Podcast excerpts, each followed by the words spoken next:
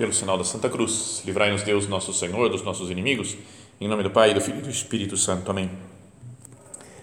Meu Senhor e meu Deus, creio firmemente que estás aqui, que me vês, que me ouves. Adoro-te com profunda reverência. Peço-te perdão dos meus pecados e graça para fazer com fruto este tempo de oração minha Mãe Imaculada, São José, meu Pai e Senhor, meu anjo da guarda, intercedei por mim.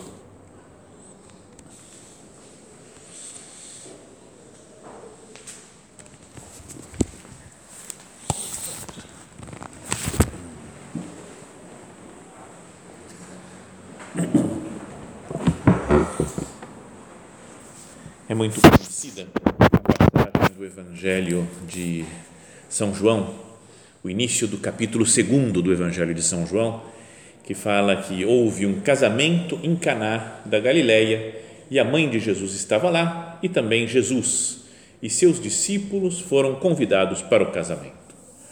E aqui acontece a cena né, famosa né, das bodas de Caná. Nossa Senhora percebe que está faltando vinho né, e vai falar com Jesus diz: Eles não têm vinho.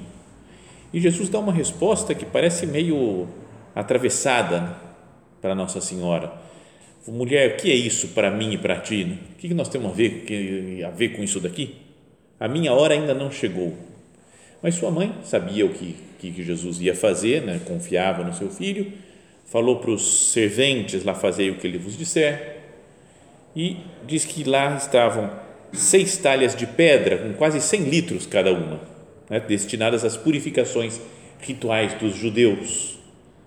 Então a gente conhece a história. Jesus fala para encher as talhas de água, levar para o organizador da festa lá e acaba ele resolvendo o problema, transformando todas aquelas talhas cheias de água, né, tem 100 litros cada uma delas, então dá 600 litros e trans, cria novos 600 litros de vinho para todo aquela, o povo que estava naquela festa. Que o encarregado até chamou o noivo e falou: todo mundo serve primeiro o vinho bom e quando os convidados já beberam bastante, serve o menos bom. Tu guardaste o vinho bom até agora. Então Jesus fez 600 litros de vinho e de um vinho muito melhor do que do que é o vinho que estava sendo oferecido naquela casa, naquela festa de casamento. Então o evangelista são João diz: Este foi o início dos sinais de Jesus. Ele o realizou em Caná da Galileia, manifestou a sua glória e os seus discípulos creram nele. Manifestou a sua glória. Primeiro momento em que Jesus mostra que ele é que ele tem poderes especiais, no primeiro milagre, primeiro sinal que Jesus faz. Nesses dias, nessas meditações agora dos últimos sábados, nós temos falado né, das de, de alguns lugares lá da Terra Santa. Então hoje vamos falar desse lugar, o lugar que é conhecido no Evangelho como Caná da Galileia. No entanto, ainda tem, tem ah, da mesma forma como, quer dizer, da mesma forma não, de forma contrária ao que nós dizíamos antes, né? alguns lugares a gente tem certeza praticamente que foi onde teve Jesus. Lembra aquela meditação sobre a Basílica da Natividade em Nazaré? onde, perdão, da, da, da, anunciação em Nazaré, onde o anjo Gabriel anunciou a Nossa Senhora que ela ia ser a mãe do Salvador, a nossa guia lá de Israel falou praticamente 100% de certeza que foi aqui mesmo. Era aqui, era pequena a cidade, tinha poucas casas, nessa casa aqui já existia um culto cristão desde o primeiro século, do segundo século, os parentes de Jesus moravam aqui, falou, é essa casa aqui que morava Nossa Senhora. Isso foi transmitindo de geração em geração. Então é muito certo que era lá naquelas, naquelas construções que tem lá, desde que é da época do século I, que são do, do, do, da encarnação do Senhor. Outras, né, como por exemplo o, o lago de Genezaré, que nós falávamos que é o mesmo lago né, que Jesus teve, o Rio Jordão, não se sabe exatamente né, qual é o local, o ponto exato, mas é nesse rio que Jesus foi batizado e muitas outras coisas na cidade de Jerusalém, etc. Então, muitas coisas têm uma grande certeza de que foi exatamente lá, mas dos que menos se tem certeza é Caná, da Galileia. Uma primeira coisa é que tem dois lugares que se diz que foi lá que é Caná da Galileia, mas não chega nenhum dos dois se chama Caná exatamente. Né? Tem um que se chama Kirbet Cana e o outro se chama Kefer Kena. Então fui estudar até ver quais que são esses lugares, o que, que tem e descobri que onde nós fomos foi em Kefer Kena. O outro Kirbet Cana nem, nem, nem aparecemos lá então, vou ler o que diz esse texto que nós temos acompanhado aqui né, ao longo dessas meditações.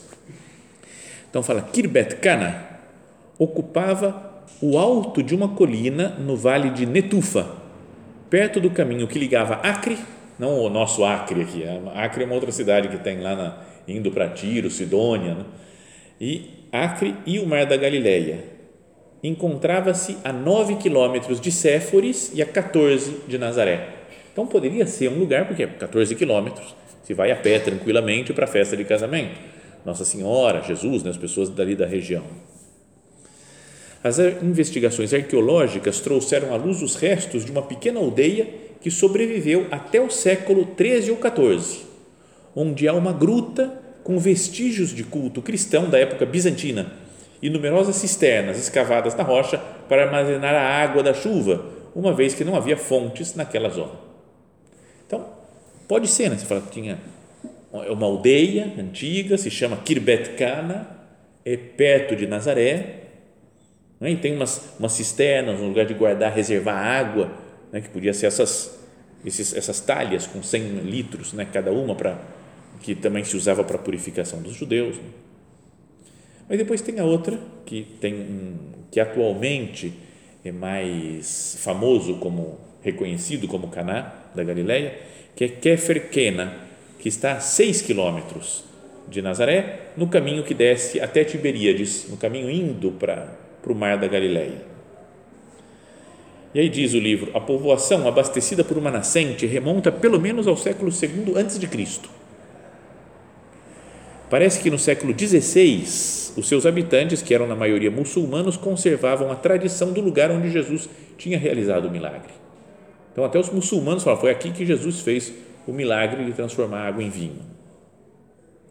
Mas que falam, já tem alguns, algumas coisas, os peregrinos encontraram aí uma sala subterrânea que tinha acesso a partir das ruínas de uma suposta igreja, cuja construção atribuíram ao imperador Constantino, ano 300, e a sua mãe, Santa Helena.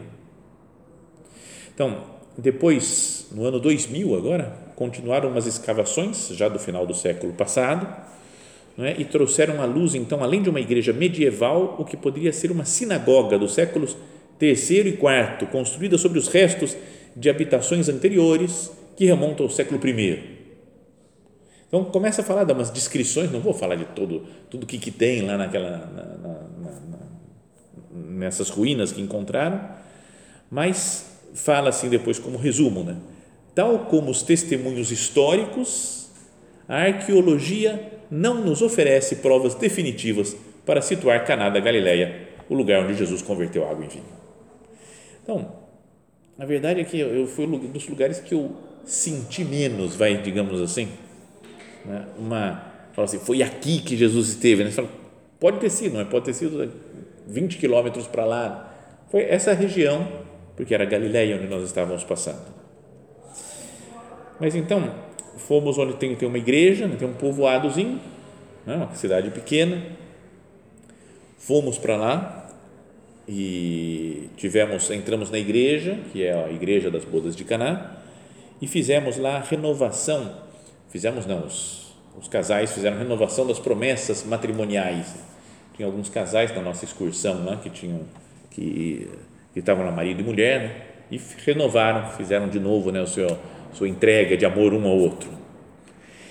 E, e depois disso descemos para a parte de baixo da igreja e fomos vendo algumas umas construções antigas, né, coisas do talvez já do primeiro século, e tinha lá uma talha de pedra enorme, muito grande, que cabia talvez 100 litros.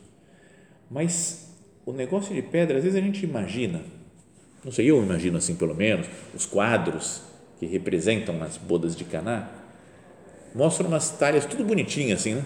arrumadinha, talvez decorada, pequenininha, assim, bonitinho, e o cara, o pessoal colocando água, que dá vontade, até você pega a coisa assim e leva, né? Tranquilo.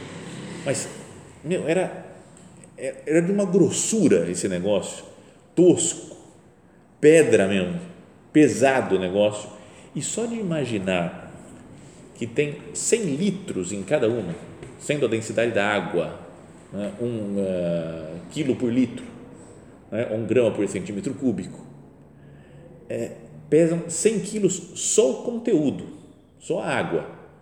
A pedra grossa que tem em volta, cara, acho que deve dar pelo menos uns 500 quilos. Né?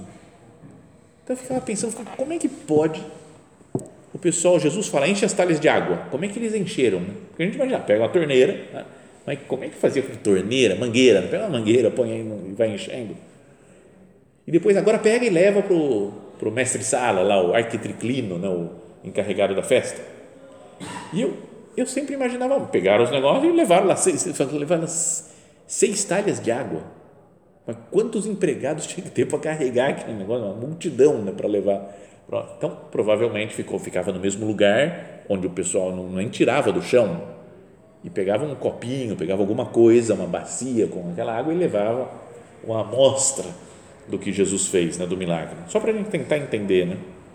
Acho que é bom, importante, né, a gente ir conhecendo um pouco das, dos, desses lugares, os costumes do lugar, da época em que aconteceram, para entender melhor o Evangelho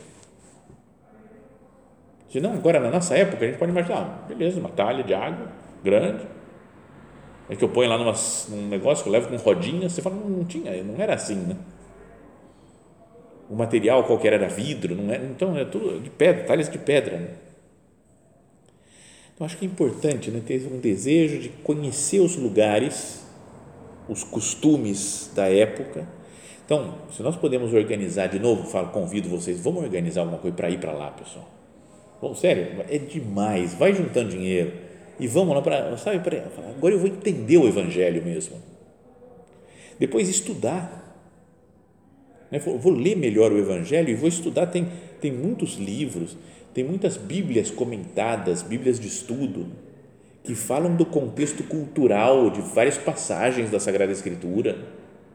Essas imagens, por exemplo, dessa talha de pedra, não tem, não tem que ir lá só para ver, tem muitos, muitas Bíblias tem, trazem essas, essas uh, figuras, né? as imagens. É conhecer os costumes judaicos da época, né? a nossa guia lá ia contando, como ela é judia, ela ia contando as, como que era o casamento na época, como é o casamento atualmente. Então, por exemplo, uma coisa que eu sempre achei era que o pessoal podia ter organizado um pouco melhor essa festa de Caná, né? Cara, como é que vai faltar vinho, velho? Eu, é, a gente sabe mais ou menos quantas pessoas vão, organiza, vê quanto que a pessoa e, e compra vinho suficiente, né? Quase como se fosse meio mão de vaca os, os noivos, né? Para não comprar vinho suficiente para ter para o pessoal. Mas aí ela explica, por exemplo, essa a nossa guia falou é que a festa durava uma semana, mais ou menos, a festa de casamento, o tempo todo, festa direto, e portas abertas. Sabe, vai entrando pessoal, passou pela cidade, pelo vilarejo, entra lá, era todo mundo conhecido. Então você não sabe quantas pessoas vão passar, se 10, 50, 100, 200 pessoas, depende. Então, é difícil às vezes fazer estimativa durante um longo tempo, né? sete dias de festa. Aí ela explicou o casamento judaico, como é que era, como é que é, que atualmente só existe o casamento religioso, que depois tem efeitos civis, mas não existe o conceito casamento civil ela explicou que, por exemplo, existe, existia naquela época de Jesus o, a possibilidade de dar o libelo de repúdio, lembra para a mulher? E ela falou: Isso existe até hoje. Fala, se o homem não gostou mais da mulher, cansou um pouco dela, ele escreve lá um papelzinho e falou: Tchau, acabou. Mas uma coisa que ele explicou, por exemplo, é que o homem, quando se casa com a mulher, deixa escrito né, que ele tá, é uma espécie de contrato e fala: ó, se eu não cansar dela, eu vou dar tanto de dinheiro, tanto de bens para ela, para ela tocar a vida dela sozinha. Então ele tem que deixar lá o testemunho escrito. E ela disse: E eu me casei aqui. Casei num casamento judaico. Tem, tem uma, fiquei com uma cópia e não tinha registro em mais nenhum lugar, eu tinha cópia do meu documento. Ele se comprometendo a se ele me deixar, ele ia me dar um determinado valor. Mas no, casamento a gente nem se preocupa com isso, a gente se ama, então casou, um casou com o outro, não quero nem saber, eu vou ficar para sempre com ele. Aí ele falou, mas depois o tempo passou e eu perdi o papel. Aí eu pensei, se ele me deixa, eu estou na rua da amargura, porque eu não tenho um centavo, porque eu não tenho como provar o que, que ele tinha proposto para mim. Então, então eu fiquei, eu falei, cara, eu tenho que me comportar bem agora, não posso desagradar meu marido. E aí passou um tempo, ela mudou de casa e na mudança ela encontrou o papel outra vez, depois de anos. E ela falou: Aí ah, eu fui abrir, porque eu não, não lembrava mais o que ele tinha escrito no casamento. Então eu abri para ver o que, que eu tinha se eu largasse, se ele me largasse, o que, que eu ia ganhar. E aí eu pensei: eu valho muito pouco. Sabe o que ele ofereceu? Uma quantidade perto de mil euros. Eu valho muito mais que mil euros. O que, vocês estão pensando? Mil euros? O que, que eu faço com isso? Mas daí disse, não, é que a gente era muito pobre no começo, então não tinha. Se ele falar, vou dar 200 mil euros, ele não, era impossível, porque não tinha nem o patrimônio dele, não era assim. Bom, então essas coisas, ela foi contando, divertido, né, o esquema, assim, mas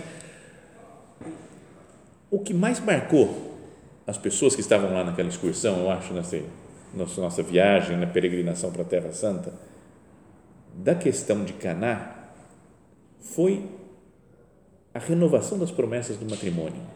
Na igreja onde Jesus participou de um matrimônio. Teve outra coisa que marcou, marcou os homens, pelo menos, que éramos oito homens na excursão contra 23 mulheres. E foi o primeiro dia, isso daqui foi no segundo dia que a gente tinha chegado na Terra Santa, e o primeiro dia que entramos oficialmente numa loja a guia nos levou e falou: essa loja é de confiança, podem comprar o que vocês quiserem. Ah, horas e horas e horas lá dentro, as mulheres e nós ali fora na porta, batendo papo, conversando, esperando o tempo passar, porque a coisa não, não terminava mais. Mas, mas o que marcou mais, isso aí marcou mais os homens, o que marcou já os casais foi essa a, a renovação dos compromissos de matrimônio.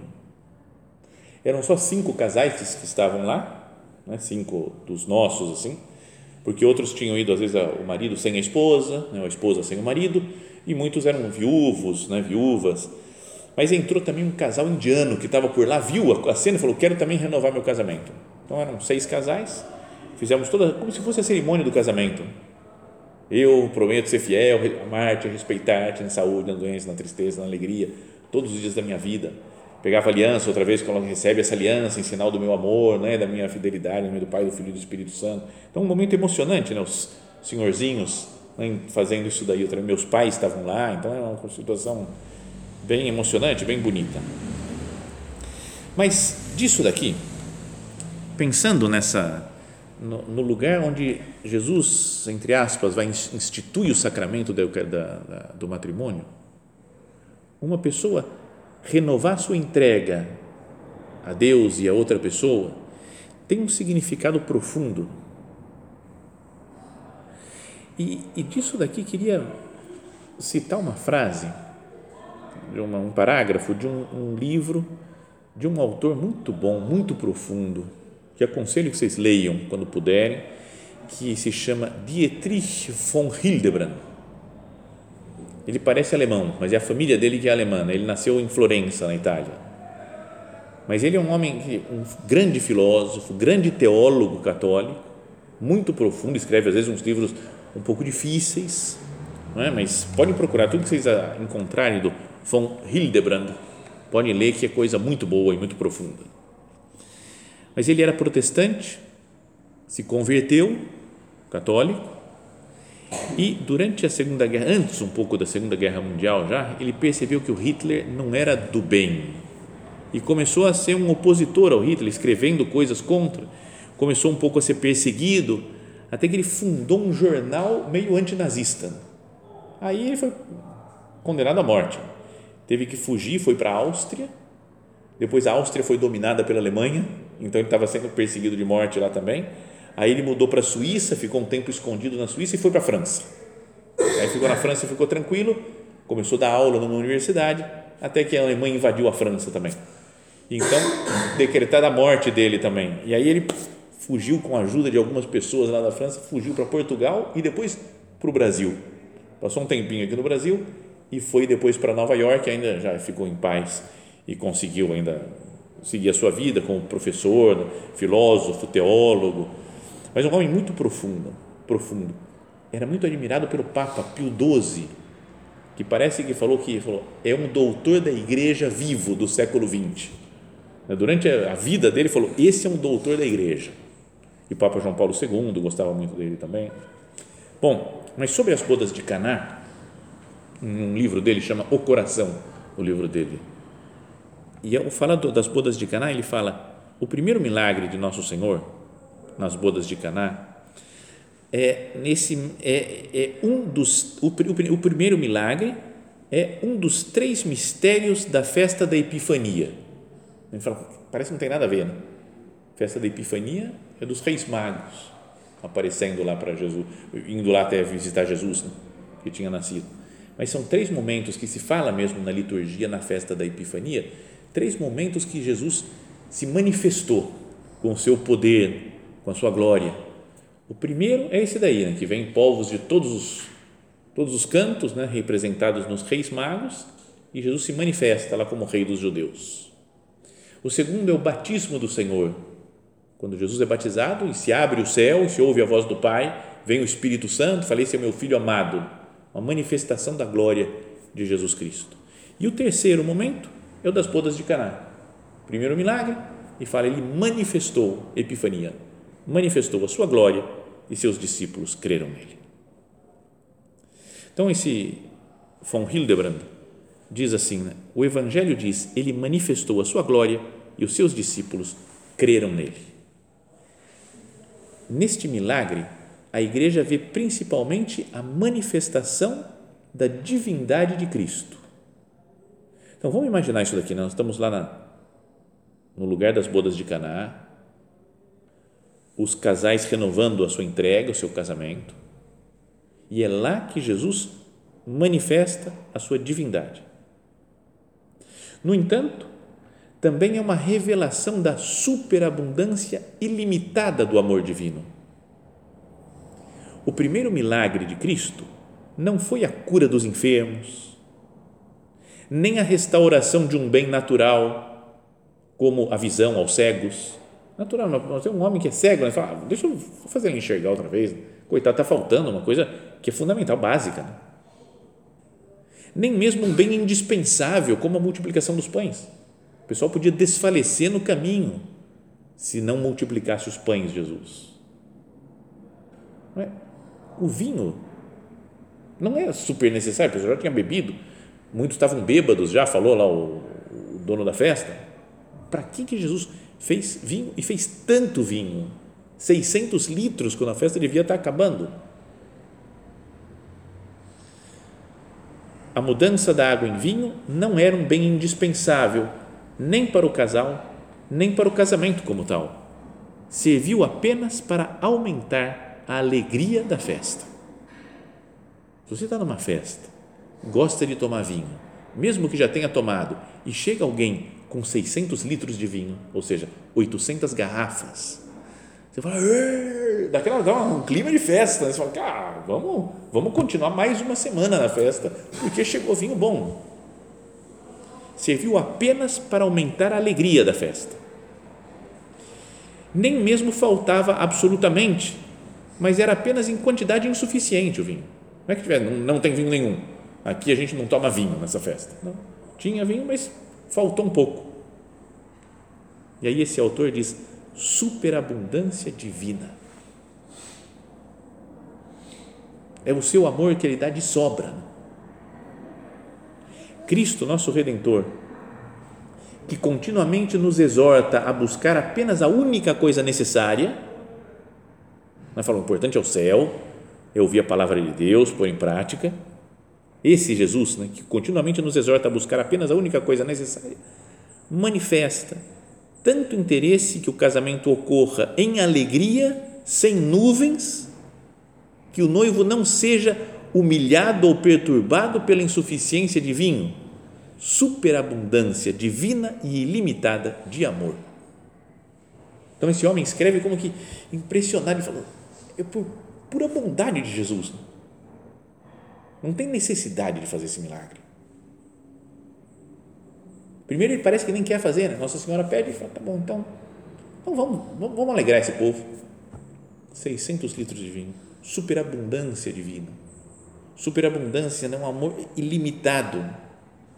Então, essa manifestação de Deus, lembra, falávamos que é um dos, da, da, dos, dos milagres aqui, dos momentos de epifania de Jesus. Manifestação de Deus no amor, porque é numa festa de casamento, e na alegria, que tem o símbolo do vinho, né? o vinho é um símbolo da alegria, fala na Bíblia que o vinho que alegra o coração do homem. Então, vamos pensar que Deus se manifesta nessas duas coisas, no amor e na alegria. No amor, né? se nós amamos as pessoas, se nós nos doamos aos outros, se nós nos sacrificamos pelos outros, nós manifestamos Deus. Onde tem amor, tem Deus. Né? Se tem amor entre as pessoas, Deus está presente. Né? Amai-vos uns aos outros, nisto conhecerão que sois meus discípulos, fala Jesus. Então, Senhor, me ajuda a, a te manifestar, Jesus, sendo amoroso, sendo carinhoso com as pessoas, me sacrificando pelos outros. Eu não quero viver a minha vida para mim, Jesus. Não quero me preocupar só com as minhas coisas, com os meus problemas. Quando tem doação, não é? Se tem, a gente descobre o amor, descobre a felicidade, descobre o sentido da vida. Ontem mesmo nós falávamos aqui daquele livro do uma biografia do Agassi, lembra do André Agassi, tenista, de uns anos, uns 20 anos atrás, que ele fala que ele ia fazendo um monte de coisa, ganhando um monte de jogo, ganhando um monte de prêmio, títulos, mas não conseguia ter alegria. Não, não encontrava muito sentido na vida. Até que um dia ele ajudou um homem que estava precisando de ajuda, deu dinheiro, resolveu um problema econômico e o cara ficou super feliz, mas ele ficou mais feliz ainda. E ele descobriu que no serviço está a alegria. Na doação aos outros está a alegria.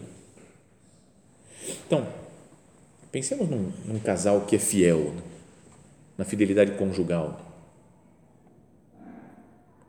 Ele, o homem e a mulher, tem, os dois têm que se sacrificar, tem que se adaptar. Falar, o meu jeito de ser é diferente do dela ou ela pensa, o meu jeito de pensar é diferente do dele.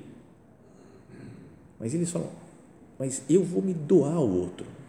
Eu vou amar do jeito que ele é, do jeito que ela é. O libelo de repúdio, que é lá de mandar embora a mulher, Jesus diz que é pela dureza dos vossos corações que Moisés permitiu isso. Mas no princípio não foi assim. Portanto, o homem não separe o que Deus uniu.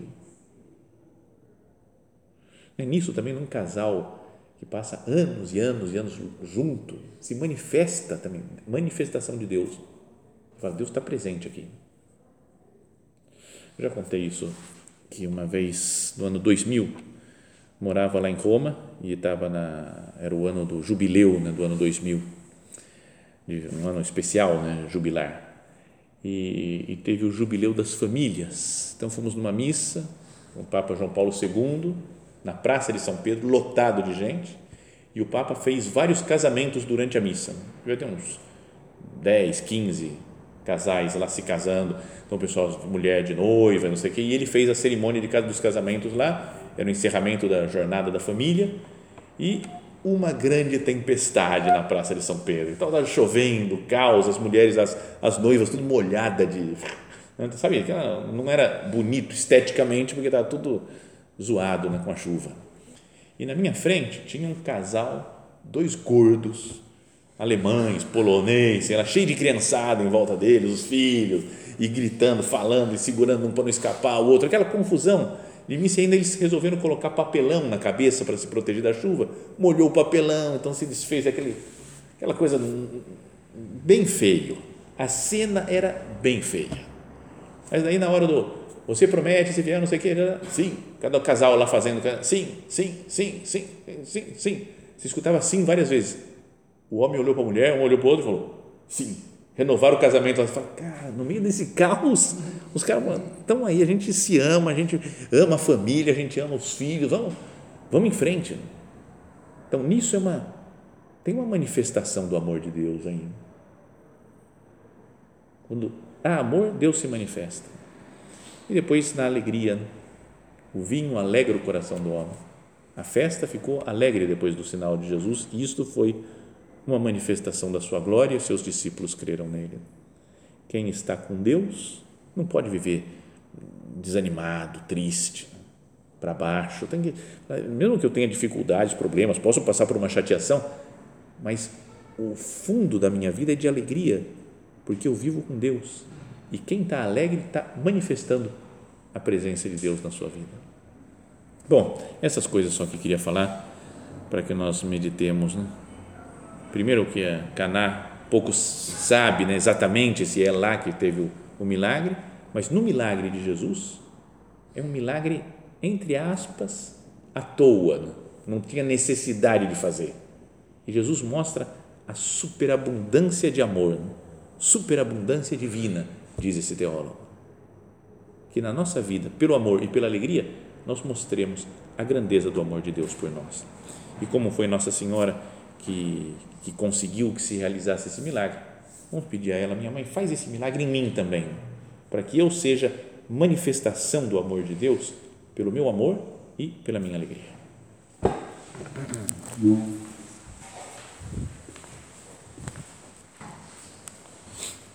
Dou-te graças, meu Deus, pelos bons propósitos, afetos e inspirações que me comunicaste nesta meditação.